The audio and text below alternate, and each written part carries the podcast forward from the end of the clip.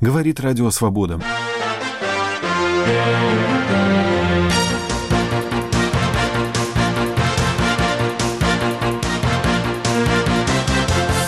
Кремлевских кандидатов преследуют неудачи на региональных выборах – они наплевали на волеизъявление избирателей 16 сентября и ни перед чем не остановятся, чтобы остаться у власти. Новые данные о любителях готических соборов в Петрове и Баширове. Получив доступ к базе паспортов, мы получаем доступ к базе агентов ГРУ. Значит, что просто надо это ведомство уже просто расформировать. В катастрофе российского военного самолета обвинили Израиль. Израильская, говорю, военщина известна всему свету. Как мать говорю и как женщина, требую их к ответу. Эти и другие сюжеты в программе «Итоги недели. Радио Свобода».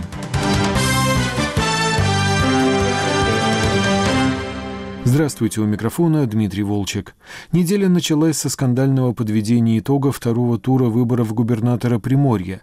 Лидировал кандидат от КПРФ Андрей Ищенко, однако, когда подсчет голосов уже завершался, вперед с незначительным отрывом вышел исполняющий обязанности губернатора единорос Андрей Тарасенко, причем на некоторых участках за него проголосовали якобы 100% избирателей.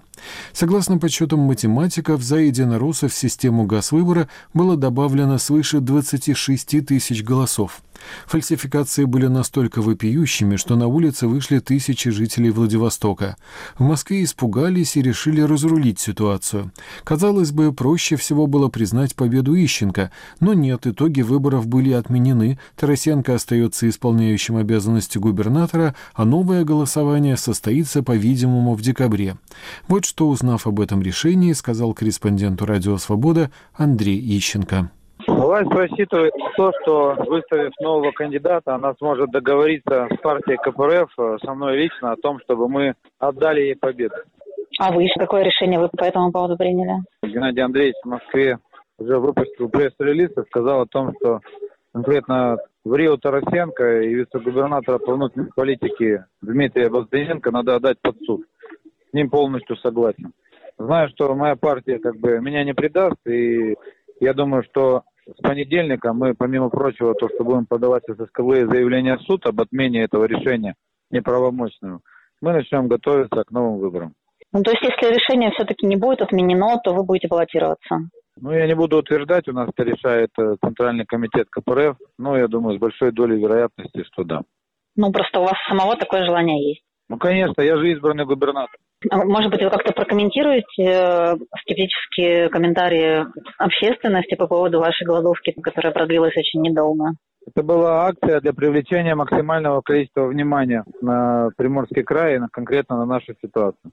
Буквально через несколько часов мне позвонил лично Зюганов и сказал, ты мне нужен живой и невредимый, поэтому брось глупости, выводи людей на центральную площадь, а кушать надо. А вы что сами по этому поводу думаете? Я считаю, что вся команда Ищенко работала грамотно. Все эти люди, которые нас поддержали, спасибо им большое. На новых выборах, если они пройдут в декабре или позже, мы обязательно победим. То, что произошло на выборах, вызывает чувство полной безысходности, говорит Константин Овчинников, автор документального фильма о протестном движении во Владивостоке. Я, как и очень многие на этих выборах, голосовал против правящей партии – Тотальная коррупция на всех уровнях власти очевидна для всех. Подсчеты результатов этих выборов – еще одно подтверждение этого. Предлагаемые властями уже третий тур выборов вызывает ощущение, что тебя просто разводят шулеры. Люди высказали свое мнение. Есть явный победитель. Нравится он кому-то или нет, этот выбор нужно уважать. В Уссурийске результаты голосования – это неприкрытый обман. То, насколько это вероломно проделано, вызывает чувство полной безысходности. И все эти отчаянные поступки коммуниста Ищенко, который уверенно шел к победе, и эту победу у него просто украли, а все эти поступки показывают, что он тоже не понимает, как искать справедливость в этом вопросе. Я не знаю, готов ли он слить свою победу в обмен на какую-то должность или как-то собирается договариваться с нынешней властью, а, но создается впечатление, что все аффилированные с выборами госструктуры могут заболтать и утопить в демагогии что угодно. Издатель журнала ОФ Павел Соливаров считает, что следующим губернатором все-таки станет Ищенко. Я думаю, что ситуация была доведена настолько до абсурда с тем, что творилось в Уссурийске, вот с этим реально криминальным беспределом, с тем, то, что творилось в Советском районе Владивостока, с вызовом спецслужбы МЧС. Естественно, это все, ну, это прогремело на всю страну, практически на весь мир. И понятно было, что Тарасенко уже губернатором не станет, потому что, ну, это уже было бы невозможно. Я думаю, что это было решение по отмене выборов, принято, естественно, не Центр избиркомом, а в администрации президента. И было оно принято, исходя из следующих соображений. Я так понимаю, что было решение следующее, не легитимизировать криминал, потому что это просто до хорошего бы не довело бы. Поэтому ни в коем случае не отдавать победу Тарасенко. И не легитимизировать улицы. Поэтому не отдали победу Ищенко. Легитимизировать улицы, это, получается, был бы знак ко всем регионам, что все, кто так не согласны, в нашей стране могут выходить на улицу, отстаивать свою правду и в итоге этой правды добьются. Ну, в принципе, как это происходит в демократических государствах. Россия, оно, скажем так, не супердемократическое государство, поэтому, естественно, на это в администрации президента, я думаю, пойти тоже не могли. Поэтому решили поступить именно вот таким образом. Понятно, что Тарасенко уже проиграл, он не будет баллотироваться. Если даже будет баллотироваться, это смешно. Я думаю, что через новые выборы выборы, которые состоятся в декабре, будет легитимизирован кандидат Ищенко потому как, ну, то есть если не будет какого-то особого давления, естественно, его никто тогда не будет убирать, он будет баллотироваться. Очевидно, что люди будут уже из любых принципиальных соображений голосовать за него. Кто бы не был бы назначен ему соперники в оппоненты от «Единой России», люди, я думаю, в любом случае будут голосовать за Ищенко. То есть мы увидим такую прям имитацию хороших, честных выборов в декабре. Это будет, я думаю, абсолютно такой процесс по легитимизации Ищенко не через улицы, не через уличные протесты, а именно через выборы. То есть я думаю, что администрация президента президента просто пойдет с ним на контакт, точнее заставит его пойти с ними на контакт, и будут, ну, придется ближайшие там пять лет, если он победит, Кремлю, администрации президента придется выстраивать отношения с губернатором. Скажем так, ничего в этом суперкритичного и страшного я не вижу. У нас есть пример таких регионов. В Иркутской области, например, оппозиционный губернатор, коммунист, и ничего, и уже два года он работает. Ну, поэтому в какой-то критической такой ситуации, почему бы Кремль бы сделал все возможное сейчас, чтобы не отдать Ищенко кресло в администрации края, я такого не вижу. Однако представитель Ищенко Александр Щеглюк уверен, что власть сделает все, чтобы не допустить подлинного победителя к переголосованию. Единственный вариант – это снять Андрея Ищенко с гонки по любому поводу. А вот он переехал перекресток на красный свет в 2003 году. Ну или не пройдет вдруг муниципальный фильтр. Либо им придется организовывать и рисовать невероятного масштаба вбросы и фальсификации. Для этого они с таким остервенением защищают ни в чем не повинных добрых училок. Это все очень плохо. Они наплевали на волеизъявление избирателей 16 сентября и ни перед чем не остановятся, чтобы остаться у власти.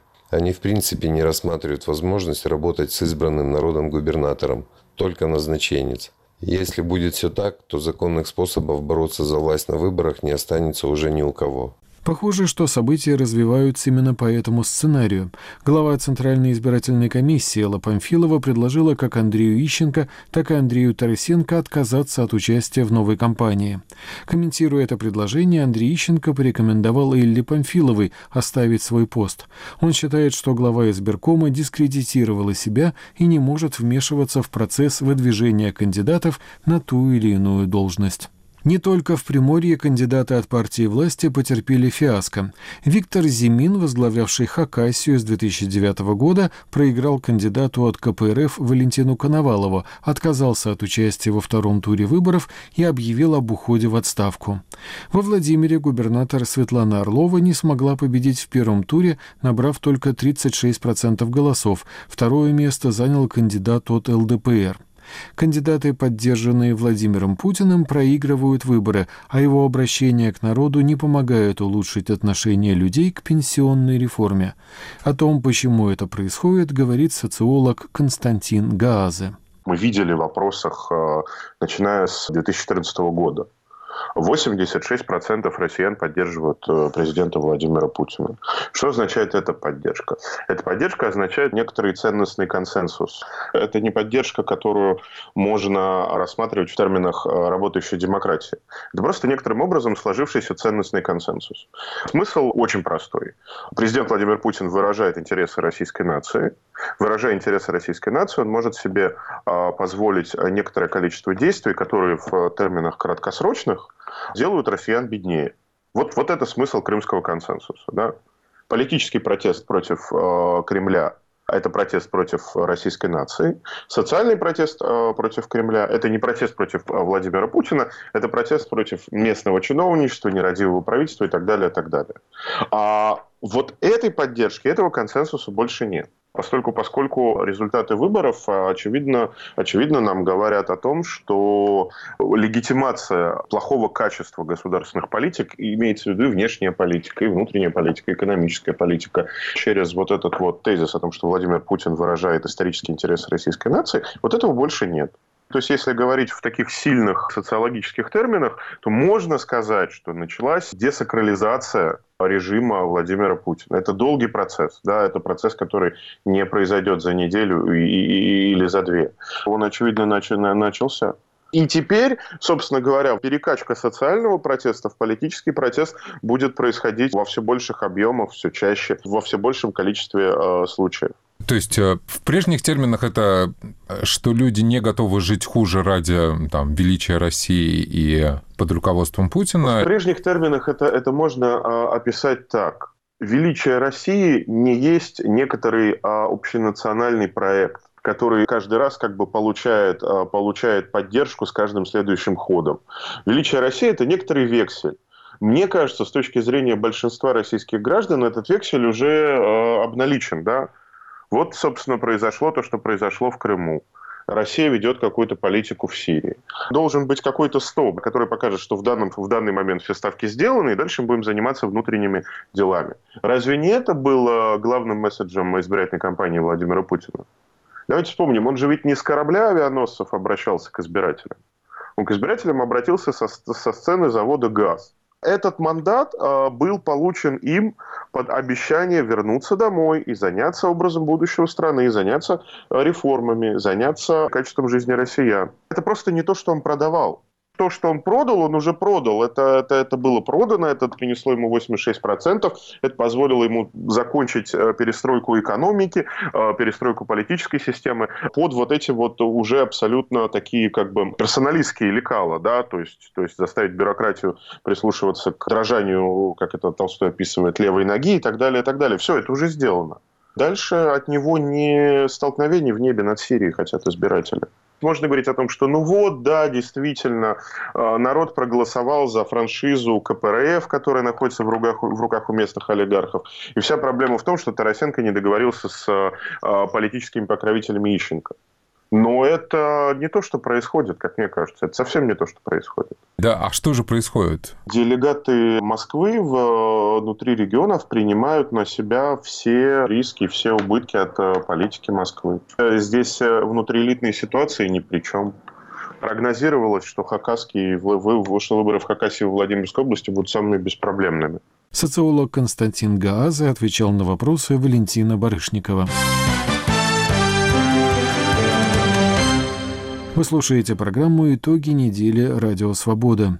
Знаменитые фитнес-инструкторы Петров и Баширов, интересующиеся шпилем в Солсбери, бесследно исчезли, а тем временем расследовательская группа «Bellingcat» и издание «Insider» опубликовали новые данные, которые могут свидетельствовать об их работе на ГРУ.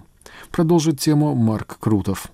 По мнению авторов публикации, Петров и Баширов могут быть причастны не только к отравлению Сергея и Юлии Скрипаль в британском Солсбери, но и к попытке кражи данных из лаборатории в швейцарском городе Шпиц, а также к взлому компьютерных систем Всемирного антидопингового агентства. Кроме того, оказалось, что серии и номера загранпаспортов Петрова и Баширова практически полностью совпадают с серией и номером одного из загранпаспортов россиянина Эдуарда Широкого, Шишмакова. Шишмаков, по мнению властей Черногории, был организатором неудавшегося военного переворота в этой стране в октябре 2016 года. 14 сентября Bellingcat и The Insider опубликовали полученные ими из неназванного источника копии документов о выдаче Александру Петрову внутреннего российского паспорта – на опубликованных копиях видны пометки «СС», которые, по мнению расследователей, расшифровываются как совершенно секретно. Также на документах есть штамп с надписью «Сведений не давать» и семью цифрами, предположительно являющиеся номером телефона в Хорошовском районе Москвы, где расположена штаб-квартира ГРУ. Журналистам удалось дозвониться по этому номеру и подтвердить, что он принадлежит Министерству обороны.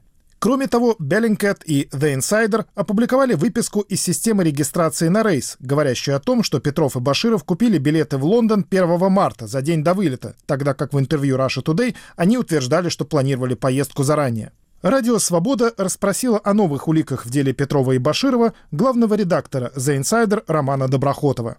Какие дополнительные доказательства того, что Петров и Баширов связаны с ГРУ, вам удалось найти? Причем тут попытка госпереворота в Черногории, который, как считают власти этой страны, причастна Россия? Есть э, три пункта. Первый пункт – это то, что мы нашли в базе телефонных адресов тот номер, который был указан в паспортных данных, и в базе указано, что это номер Минобороны. А второй пункт – это то, что в загранпаспортах Баширова и Петрова мы обнаружили, что они всего лишь на несколько номеров отличаются от э, загранпаспорта другого засветившегося сотрудника ГРУ, паспорт которого уже публиковали власти Черногории в рамках расследования его попытки госпереворота. Это Эдуард Шишмаков, также известный как Эдуард Попов, у него было два паспорта, и один из них а, отличается всего на там, 25 номеров, ну, то есть между этими паспортами Попова и Баширова а, и паспортом Шишмакова было издано 25 всего паспортов, судя по номеру.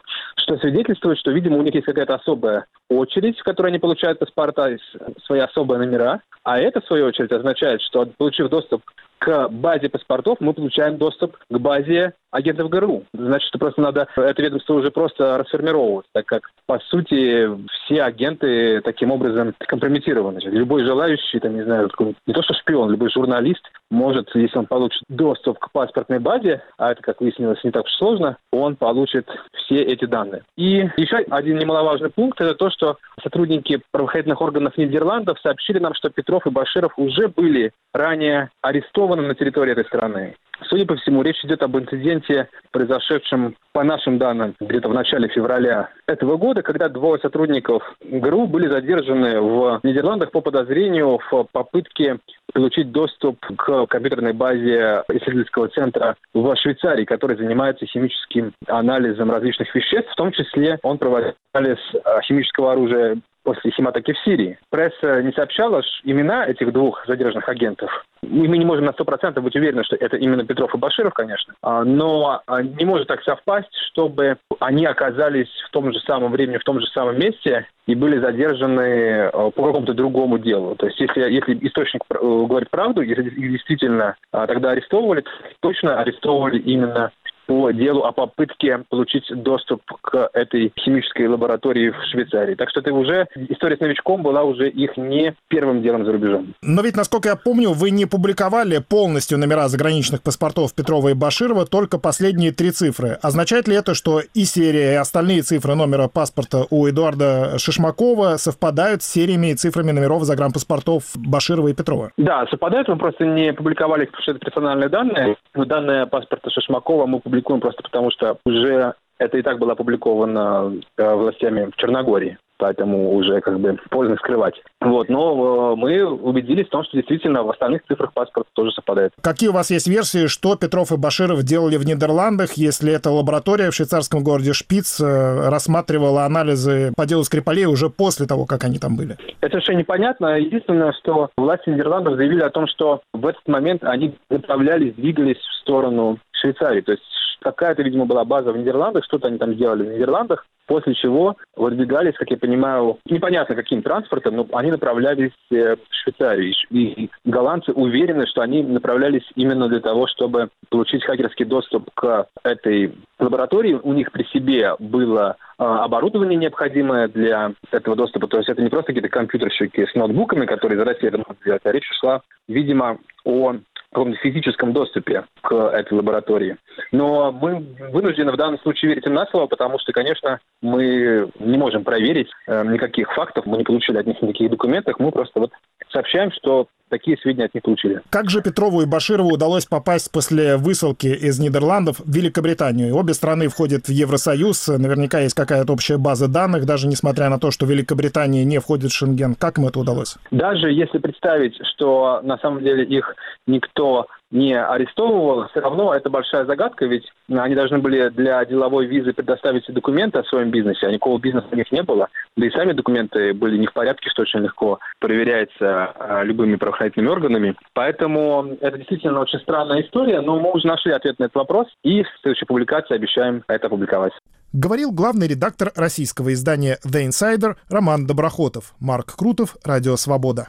В надежде отвлечь внимание от провала Петрова и Баширова, Министерство обороны России представило журналистам документы, в которых утверждается, что ракета, из которой, по данным международного следствия, был сбит малазийский Боинг, якобы была поставлена на Украину в 1986 году, из чего делается вывод, что за гибель пассажирского лайнера несет ответственность Украина. Министерство обороны утверждает, что обнародованные международной следственной группой видеозаписи перевозки и проезда Бука сфальсифицированы. Также представлена аудиозапись с перехватом телефонного разговора, на который полковник украинской армии Руслан Гринчак во время учений ПВО в Одесской области в 2016 году говорит такую фразу, требуя от своих коллег закрыть воздушное пространство в районе учений. Если будет вот так, собьем еще один малазийский Боинг. Вот что думает об аргументах Министерства обороны России эксперт независимой расследовательской группы CIT Кирилл Михайлов. Сразу возникает вопрос, потому что Минобороны говорит э, упорно о ракете 9М-38. Тогда как э, эксперты сходятся на том, что MH-17 был сбит э, ракетой 9М-38М1. Дело в том, что это более поздняя модификация имеет поражающие элементы двутавровой формы. Это ну, просторечие в виде бабочки, которые, собственно, были найдены в, даже в телах пилотов на месте трагедии пробоины соответствующие. Это вызывает э, большой вопрос. Ну и, кроме того, э, еще один вопрос – это то, что о перемещениях украинских средств достаточно хорошо известно. И известно, в частности, что тот же единственный имеющийся реальные фотографии букв 223-го зенитного ракетного полка в 2014 году были сняты в Полтавской области. Это центральная Украина, и таким же успехом этот полк мог оставаться у себя на Львовщине. Вот присутствие этого полка, как и каких-либо других украинских букв, вместе трагедии нет. Подлинность документов там оставим экспертам, имеет ли какое-то отношение действительно к делу. А что касается другой информации, то есть вот это вот игры с перспективой, которые, как пишет тут коллега Эллет, они взяты у иностранных конспирологов, в принципе, это опять же ничего нового. То есть что МИД российский неоднократно ссылался на российских же конспирологов, что вот это вот а, хрестоматийная история с а, якобы спутниковым снимком а, момента выстрела по Боингу, который тоже был взят а, с конспирологического форума, что Минобороны, которая в июле 2014 года заявляла про то, что видео с буквом снято в городе Красноармейске, который якобы контролируется Украиной, которая теория тоже родилась на конспирологических форумах, впоследствии попала подхвачена просепаратистскими СМИ. Ну, то есть вот это вот якобы такая экспертов, которые ближе понадерганы из интернета, чем Минобороны очень сильно иронично, то, учитывая то, что они постоянно критикуют так называемые доказательства из интернета. Что касается вот все-таки аудиозаписи, то на самом деле мое мнение то, что из этой аудиозаписи мы узнали одну важную вещь. Минобороны очень, или ГРУ, или кто там, очень э, тщательно, внимательно слушают э, украинских военных. То есть вплоть до того, что некий разговор 16 года в Одесской области оказался в их распоряжении. В таком случае возникает вопрос. Неужели из всей своей массы прослушек они нашли только вот это вот якобы свидетельство, какая-то фраза, брошенная украинским полковником через два года? Собственно, если бы Украина действительно сбила малийский Боинг, тогда бы мы слышали огромное количество переговоров по украинских военных, государственных лиц и так далее по поводу, собственно, этой трагедии, по поводу того, что делать. И они бы неизбежно оказались в распоряжении Минобороны еще тогда. В то время как э, аналогичный вот этот вот э, шум вокруг того, что теперь будет и что мы сбили гражданский борт, мы наблюдали как раз-таки в других прослушках, но они были со стороны сепаратистов, и они были опубликованы еще в 2014 году Службы безопасности Украины. Таким образом, то, что они не смогли найти никаких признаний в Украине, что они сбили Боинг, ну, свидетельствует как раз в пользу того, что а, это была не Украина, иначе бы они нашли нечто гораздо более убедительное. А вот мнение главы Беллинкет Элиота Хиггинса. Мы должны держать в уме тот факт, что Министерство обороны России имеет давнюю и хорошо задокументированную историю лжи и подделок доказательств. Так что в первую очередь мы просто не можем полагаться на них как на достоверный источник. Мы не можем знать, насколько подлинными являются данные о серийном номере ракеты, поскольку они исходят из источника, ранее неоднократно пойманного на фабрикации доказательств. Для подтверждения подлинности этих данных потребуется независимое расследование, которое займет какое-то время. records are genuine or not. Минобороны утверждает, что видеозаписи с проездом Бука через украинские города сфальсифицированы. Эти видео были использованы и в расследованиях Беллинкет. Мне показалась интересной теория о неправильной перспективе на видео, потому что она берет свое происхождение на конспирологических сайтах, создатели которых продвигают ее уже довольно давно. Но для любого, кто взглянет на это серьезно, она звучит как бессмыслица.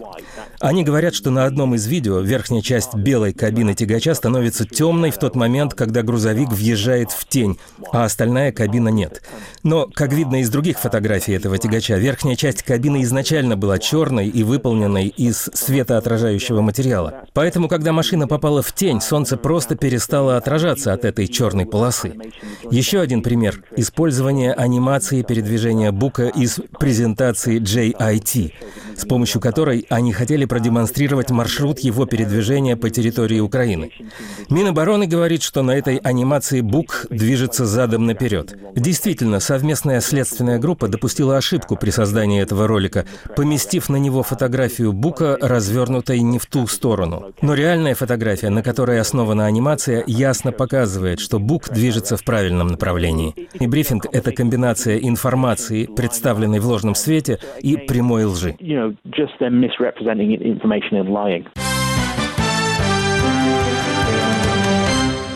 Вы слушаете программу «Итоги недели Радио Свобода».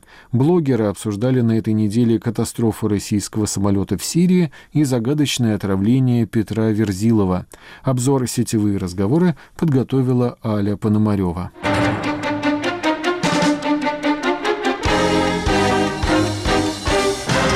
17 сентября войска Башара Асада сбили российский военный самолет Ил-20. При этом ракетные установки, из которых был сбит самолет, сирийцам тоже поставила Россия. И это одна из причин, почему обсуждение гибели самолета стало логичным продолжением дискуссии по следам недавней пресс-конференции Минобороны, на которой было заявлено, что малайзийский «Боинг» над Донбассом сбили российской ракетой украинские войска. Денис Казанский. Иногда мне кажется, что Россия действительно управляет какие-то рептилоиды и агенты Вашингтона – Доказывать целый день, что они не сбивали Боинг и в тот же вечер сбить в Сирии свой же самолет, это, конечно, искусство. Так нужно уметь. Евгений Левкович. А помните, когда Боинг сбили, мы бандеровцам сказали, что это, мол, они сами виноваты, не перекрыли воздушное пространство, под которым идет гражданская война. Ну и вот, теперь в далекой Сирии на гражданской войне российский самолет сбивают из российского ПВО хозяева своей земли, которых не предупредили, что мы тут сейчас на посадку заходим. Не бог, а Задорнов какой-то. Ну тупые, как бы говорит он нам, глядя из своего небесного овального кабинета, посмеиваясь в седую от ужаса бороду. Олег Козырев. Прямую ответственность за сбитый российской ПВО российский самолет в Сирии несут те, кто паршиво обучил сирийцев и кто паршиво обученным сирийцам передал этот комплекс ПВО. Заметим, что подобное было уже на Донбассе, когда плохо обученные военные сбили гражданский самолет. Федор Крашенинников. Про меткость и компетентность сирийских военных анекдоты ходили еще в брежневские времена. Хафиз Асад Брежневу. Нам нужны ракеты, чтобы сбивать самолеты Израиля. Мы уже поставили вам новейшие ракеты «Земля-воздух», но нам нужны ракеты «Земля-самолет». То, что Минобороны обвинило случившемся израильских летчиков, которые якобы подставили россиян под огонь сирийской ПВО, стало поводом не только для шуток, но и для опасений, не сваливается ли государство в юдофобию. Максим Миронов. Времена идут, а методички 50-летней давности все никак переписать руки не доходят. Израильская, говорю, военщина известна всему свету. Как мать говорю и как женщина, требую их к ответу. Александр Осовцов. Россия поставила армии сирийского диктатора Асада ракетные установки С-200. Сирийские снайперы сбили ракетой из этого С-200 российский самолет Ил-20 с 15 российскими военными на борту. Как вы думаете, кто виноват? Правильно, евреи. Министерство обороны РФ и лично министр генерал армии Шойгу утверждают, что под дружественный огонь самолет подставили израильские F-16, которые как раз там тоже были и грозят Израилю ответными мерами. Хочу спросить, а малазийский Боинг под российский Бук тоже мы подставили? А солсберецких Джеймсов Бондов под камеры видеонаблюдения тоже масадовцы подставили? И, конечно, голоса на выборах в Приморье считали исключительно израильтяне с целью подставить Путина, Памфилову и вообще всех. Про пенсии и воду в кране я даже и не спрашиваю. Александр Рыклин. Живо представляю себе это совещание – так, товарищи, нам надо быстро решить, кто сбил самолет. Вариантов, как вы понимаете, три. Американцы, украинцы и евреи. Коллеги из ГРУ вариант с американцами сразу рекомендуют отмести, как стрёмный. Думаю, надо прислушаться. Остаются украинцы и евреи. Обсуждать тут особо нечего, предлагаю сразу голосовать. Я лично всегда за евреев. Да и людям это как-то ближе и понятнее. Александр Каляндр. Погромы за самолет будут? Павел Пряников. Смотрю 60 минут на «Россия-1». И там бал юдофобии.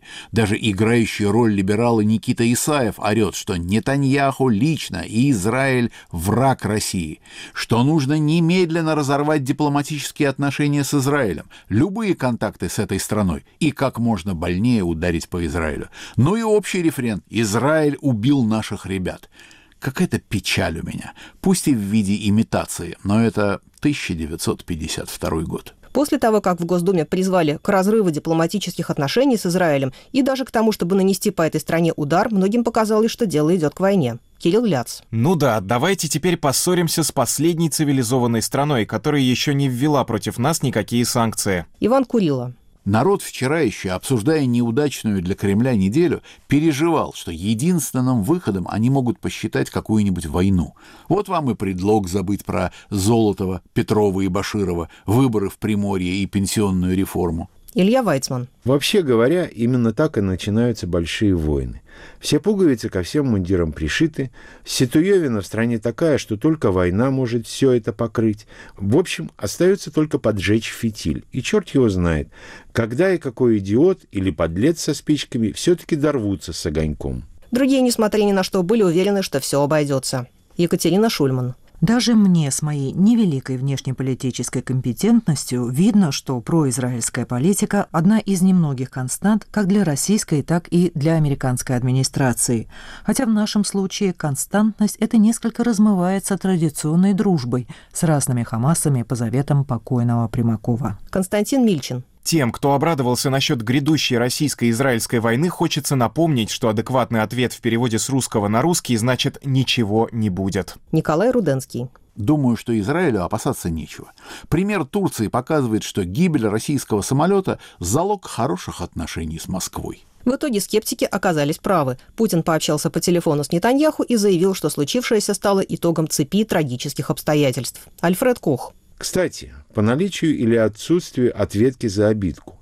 Легко понять место, которое определил российской армии Путин. Очевидно, сильнее Грузии и Украины, но слабее Турции. И вот теперь понятно, что и Израиля. А вы говорите неадекватный. Очень даже адекватный. Я бы даже сказал, осторожный. Константин Эгерт. Путин только что публично признал то, что любой нормальный ближневосточник, кроме прикормленных экспертов с ГосТВ, знает и так. На Ближнем Востоке есть только одна по-настоящему влиятельная страна — это Израиль. Сори, две, еще США, хоть они и далеко.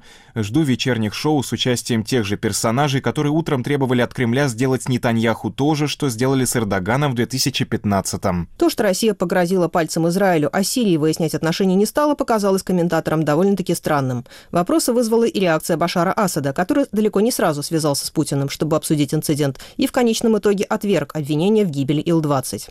Телеграм-канал «Русское будущее». И чего звонить? Эти русские и так простят. Или нет? В любом случае, интересное, однако, у Сирии отношение к главному союзнику. Андрей Мальгин. Посла Израиля вызвали в МИД России из-за сбитого сирийским ПВО российского Ил-20. А почему не вызвали посла Сирии? Леонид Швец. Сирийский расчет зенитно-ракетного комплекса С-200, поразивший российский самолет Ил-20 точным дружественным огнем, удостоен орденов дружбы народов. Русский сирийцу навеки друг, брат и мишень. Сергей Кальварский. Из-за этого упыря Асада уже погибло очень много людей, и, к сожалению, будут гибнуть и дальше. Его режим и к большой войне может привести. Но это же все мелочи по сравнению с удержанием личной власти. Гибель самолета послужила поводом для размышлений о смысле российского военного присутствия в Сирии. Михаил Крутихин. Единственная двухходовка, схему которой в совершенстве освоили нынешние российские власти, проста и примитивна. Влезть в какое-нибудь дерьмо, а потом распилить бюджет, выделяемый на устранение последствий. К Сирии это тоже относится. Георгий Буфт. В свое время начало операции в Сирии по спасению стоявшего в 2015 году на грани военного поражения Асада воспринималось еще и как форма отвлечения внимания от событий на Украине, как приглашение Западу и тем же США к более широкому геополитическому диалогу, который не сводился бы только к обсуждению событий на линии противостояния в Донбассе. Однако с какого-то времени этот диалог, толком даже не начавшись, стал давать еще больше сбоев и создавать еще больше проблем. Вместо взаимодействия сирийская кампания стало новым поводом для усиления санкционного давления на Россию со стороны тех же США. Россия и Америка сейчас по Сирии практически не сотрудничают. Во всяком случае, такое сотрудничество находится на гораздо более низком уровне, чем во времена администрации Обамы. В Сирии российским военным вряд ли стоит оставаться бесконечно долго. После разгрома основных сил террористов у России все меньше мотивов отвлекать огромные силы и средства, в то время, когда экономика России испытывает немалые проблемы, а капитализировать военные успехи в Сирии в какие-то политические или иные дивиденды пока получается не в полной мере. А публично нам никто так и не сообщил, почем обходится эта масштабная заморская операция. Многим комментаторам кажется, что количество параллелей с Советским Союзом в последнее время просто-таки зашкаливает. Владислав Иноземцев. Российская война 21 века, бессмысленная и беспощадная, это когда советская ракетная установка, модели производства которой было начато в 1967 сбивает советский транспортный самолет, поставленный на конвейер в 1968 и не просто так, а в операции, которой российский режим пытается спасти жизнь и власть сыночку сирийского диктатора, пришедшего к власти в первые годы правления Брежнева. В общем, страна живет будущим. И если у нее еще и остались проблемы, то, понятное дело, от евреев, американцев, ну и время от времени от собственных граждан, подкупленных евреями или американцами. Твиттер профессор-советолог. Низкий уровень жизни, падающая экономика, скрытый региональный сепаратизм, десяток пакетов международных санкций, массовая эмиграция страны, сбитый Боинг, сегодня добавилась израильская военщина. Пазл отлично складывается. Но когда уже «Лебединое озеро»? До сих пор достоверно неизвестно, как и от чего именно пострадал издатель «Медиазоны» и участник «Пусси Райот» Петр Верзилов, которого в тяжелом состоянии доставили в больницу 11 сентября. Врачи как в Москве, так и в Берлине, куда Верзилова перевезли на лечение, считают, что с высокой степенью вероятности речь идет об отравлении, но затрудняются определить конкретное вещество, которое могло вызвать такие симптомы – потеря зрения, речи, способности передвигаться. Подозрение, что на жизнь Верзилова могли покуситься спецслужбы, у многих возникло сразу же и укрепилось после того, как «Новая газета» сообщила, что в тот день, когда Верзилов попал в реанимацию, он должен был получить результаты расследования убийства в ЦАР Джемаля, Расторгуева и Радченко.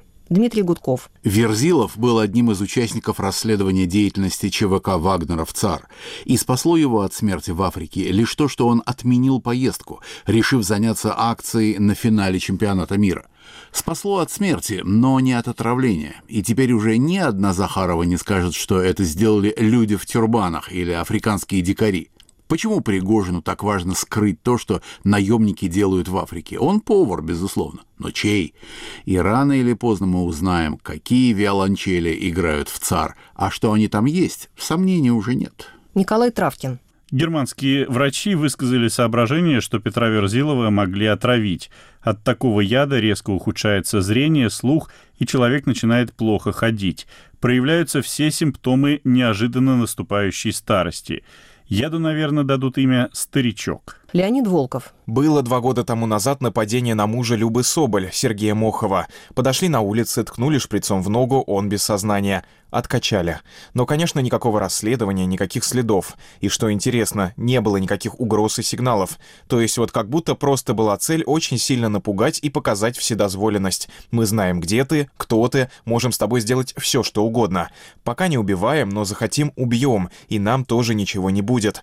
Вот с Верзиловым ведь очень похожая история. Насколько я понимаю, никто ему не угрожал, ничто не предвещало. Просто некто решил продемонстрировать свое всевластие самым гопническим способом из всех возможных. На мужа Любы напали через несколько дней после того, как Люба раздолбала в ФАС многомиллиардный картель на закупках в Минобороны, картель, бенефициаром которого был Евгений Пригожин. И как мы теперь знаем, вот этого кусочка пазла нам не доставало. На Петра Верзилова напали через несколько дней после того, как он стал получать результаты некого инициированного им независимого расследования гибели трех российских журналистов в ЦАР. Гибели, которая, конечно, является убийством, за которым стоит Евгений Пригожин. Версия, что возможное отравление Верзилова связано с его участием в расследовании гибели журналистов ЦАР, поддержал Михаил Ходорковский. 20 сентября он выступил с заявлением, в котором предупреждает остальных участников расследования об опасности, которая может угрожать. Центр нашего расследования находится в Лондоне. Мои сотрудники в Москве получали лишь отдельные поручения.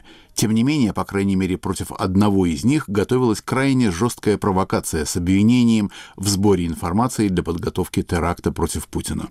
Мы своевременно получили предупреждение и были вынуждены предложить человеку уехать из страны. Одновременно нам стало известно о гибели в ЦАР при крайне странных обстоятельствах одного из свидетелей по делу. Как теперь стало ясно, Петр Верзилов начал самостоятельное расследование, которое привело его к тем же людям, что и нас. В день получения отчета, как сообщили его друзья, он был отравлен. Исходя из имеющихся у меня фактов, я полагаю отравление реальным, а события взаимосвязанными. Мне известно о еще нескольких группах, занимающихся этим расследованием. Хочу предупредить, что ситуация предельно опасна, а оглашение настоящих имен вместо условных, обозначенных в отчете Петра и упомянутых его друзьями, может привести к новым жертвам. Многие связывают то, что случилось с Верзиловым, прежде всего с акцией «Пусси Райот» на чемпионате мира по футболу. Павел Чиков. Финал чемпионата мира в связи со статусом мероприятия, особенно из-за присутствия на нем глав нескольких государств, включая Владимира Путина, имел высший уровень безопасности. Это основная ответственность Федеральной службы охраны, но также и служб безопасности других лидеров – Макрона, президента Хорватии. Акция «Пусси Райт» была не плевком в адрес Лужниковского отдела полиции и конкретного полковника. Она уронила репутацию ФСО в глазах президента России и зарубежных спецслужб. Такой выпад не мог остаться безнаказанным. Громкий международный резонанс исключал возбуждение против Верзилова уголовного дела, но силовики вряд ли отказались от идеи наказать инициатора и организатора акции. Сотрудники медиазоны восстановили полную хронологию того, что происходило в жизни Петра Верзилова непосредственно до и после отравления. Смирнов. Анализы ничего не показали. При этом про отравление говорят и немцы, а до этого говорили московские врачи. Это не еда, не наркотики, а определенная группа лекарств. Так говорили и в Москве, и в Берлине.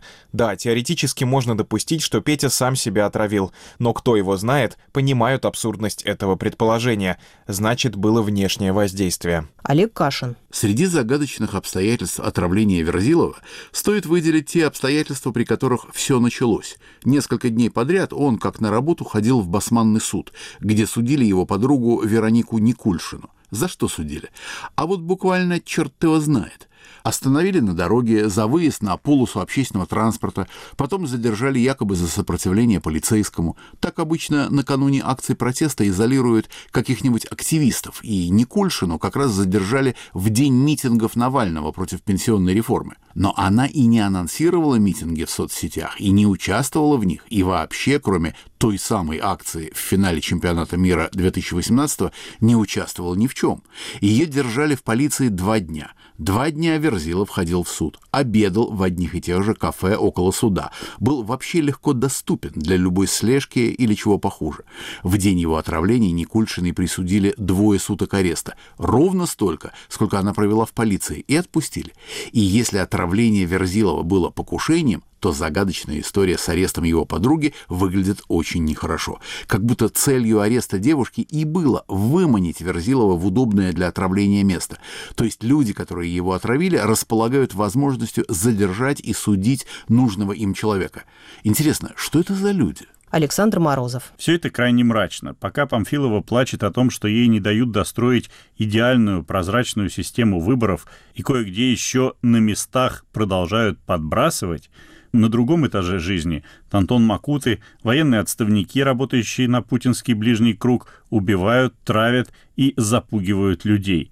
Возможностей у них много, контроля за ними никакого. Государство никакого рвения в расследовании этих дел проявлять не будет. Гражданский контроль чем дальше, тем больше возможен только уже из-за границы, как в Латинской Америке 70-х годов.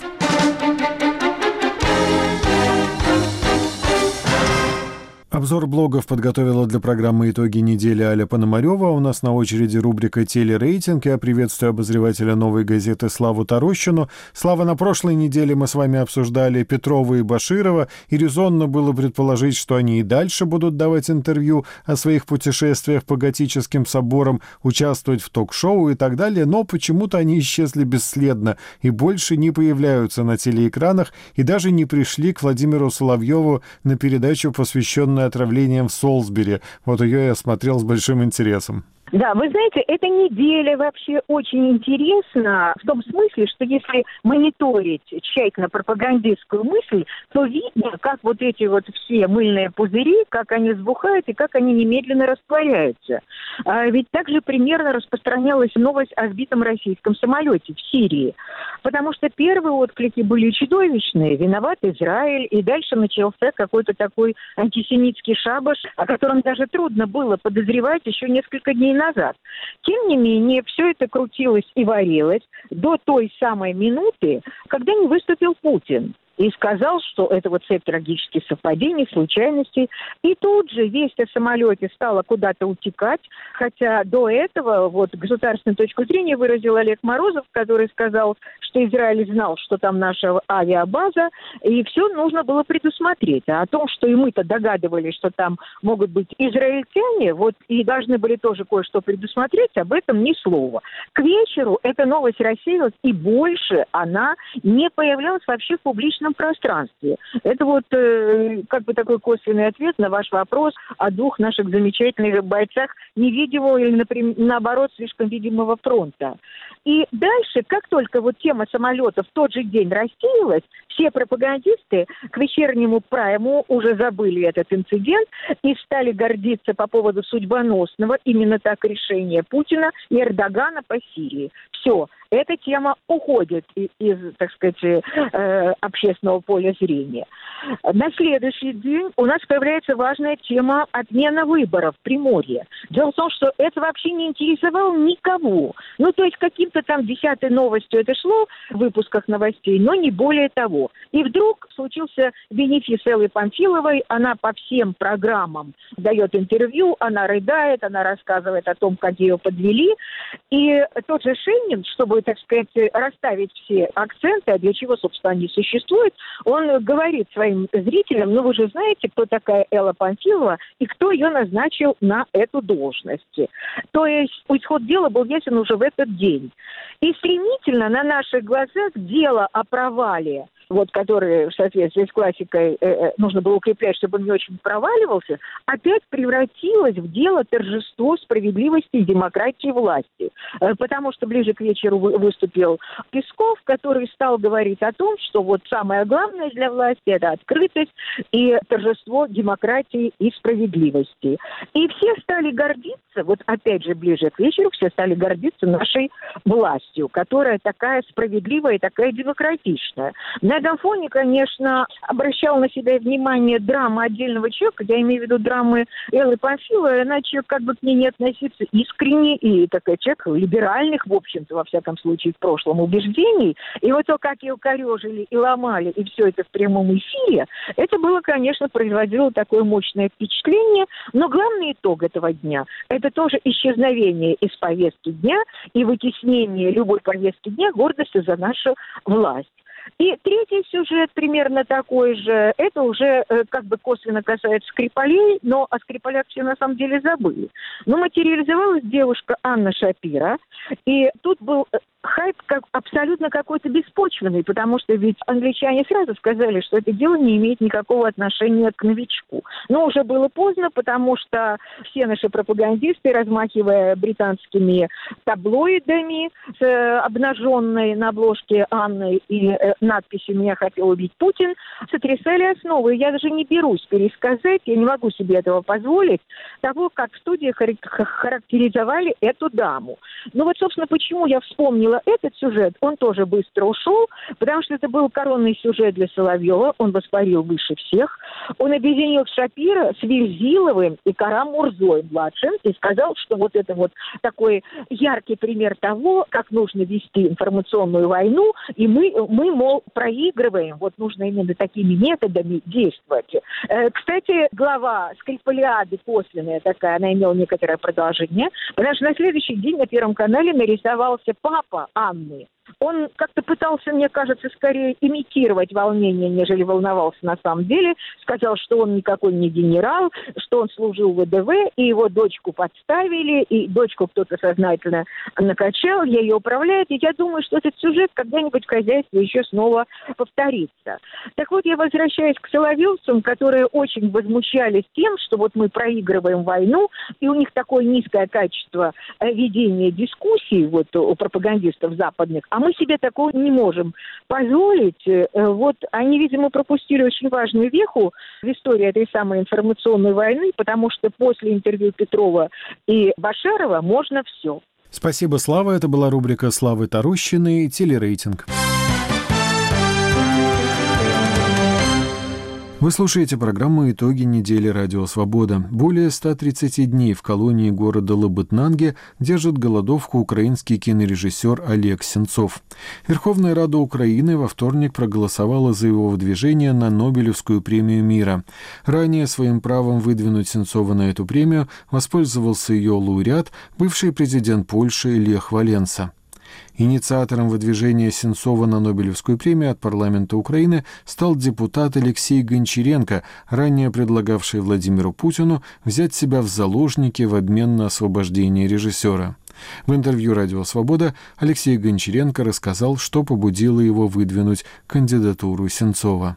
Потому что я считаю, Олег Сенцов ее заслуживает, и потому что я считаю, что даже само рассмотрение его кандидатуры, а тем более, возможно, выигрыш им этой Нобелевской премии мира, позволит спасти его жизнь и вернуть ему свободу. По правилам Нобелевского комитета и по, собственно, правилам самой Нобелевской премии мира я могу выдвигать как Нобелевские лауреаты, так и члены парламента индивидуально. Поэтому я индивидуально отправил заявку в Нобелевский комитет. Однако считаю важным, чтобы и весь украинский парламент принял соответствующее решение. Поэтому подготовил такой проект постановления украинского парламента в соавторстве с моими коллегами. И он был принят э, Верховной Радой Украины. Срок подачи документов до 1 февраля, то есть э, будут подаваться заявки и предложения Нобелевскому комитету. Дальше Нобелевский комитет будет принимать решение по тому, кто в 2019 году получит Нобелевскую премию мира. Это решение станет известно уже в 2019 году. Я считаю, что Олег Сенцов показывает пример сопротивления, ненасильственного сопротивления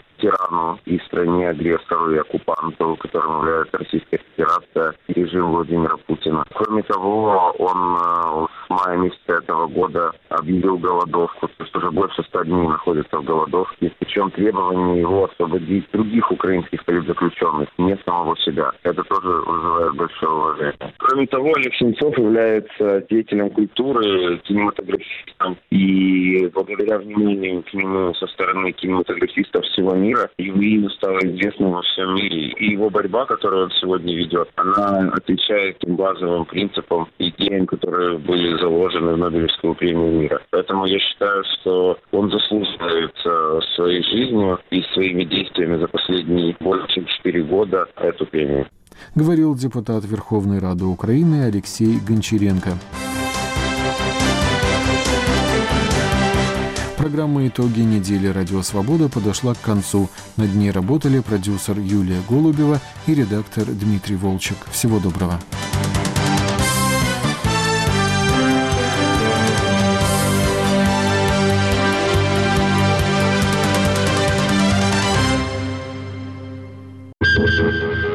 «Грани времени» Публицистическая программа Владимира Карамурзы. Не все люди мыслят одинаково. Есть разные точки зрения. Программа «Грани времени» остается вашим дискуссионным клубом. Гости передачи и ее ведущий Владимир Карамурза-старший в эфире сразу после выпуска новостей. Читайте, смотрите и слушайте «Радио Свобода».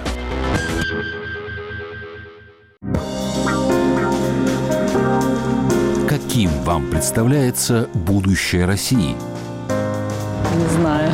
Безоблачным оно вряд ли будет, мне кажется. Будущее России, как я представляю, это самая лучшая страна в мире, Россия. У нас все будет очень замечательно, не будет коррупции, образование будет самое лучшее. Я только надеюсь. А что, как будет, не знаю даже. Не вижу будущего нашей страны. Проблемы были всегда и будут такие же, какие были.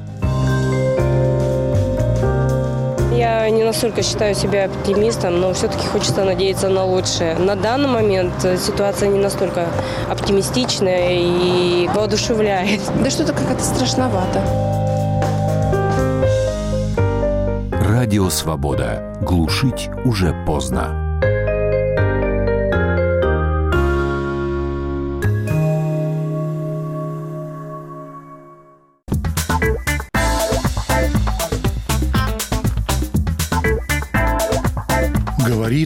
Радио Свобода. Слушайте нас на всей территории России. В следующем часе нас можно слушать в диапазоне средних волн на частоте 1386 кГц. Свободный информационный мир. Радио Свобода.